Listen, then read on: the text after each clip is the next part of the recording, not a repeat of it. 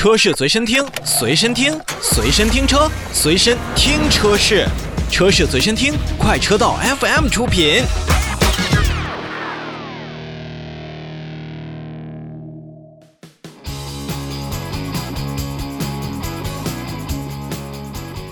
我们继续看召回，东风日产呢也是向国家市场监督管理总局进行了备案。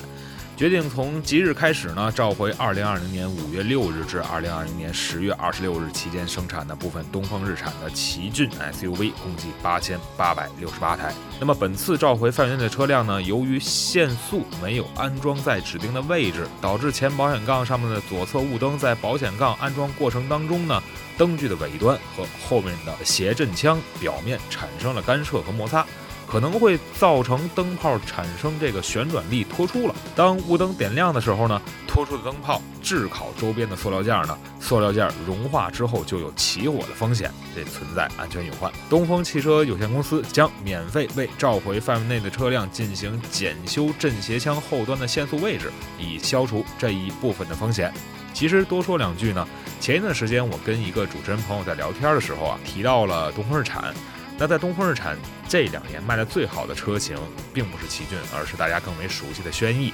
那基本上两代同堂的轩逸，虽然动力上确实差了点，但它胜在平顺、省油、好开、易修，空间也比较舒适。而其实呢，奇骏这台车也是我个人比较喜欢的城市 SUV 之一。在一众的 SUV 都为前驱的状态下，奇骏呢还在部分车款上进行了一些。呃，四驱的加持，而且东风日产的这一款四驱在之前的一些测试当中，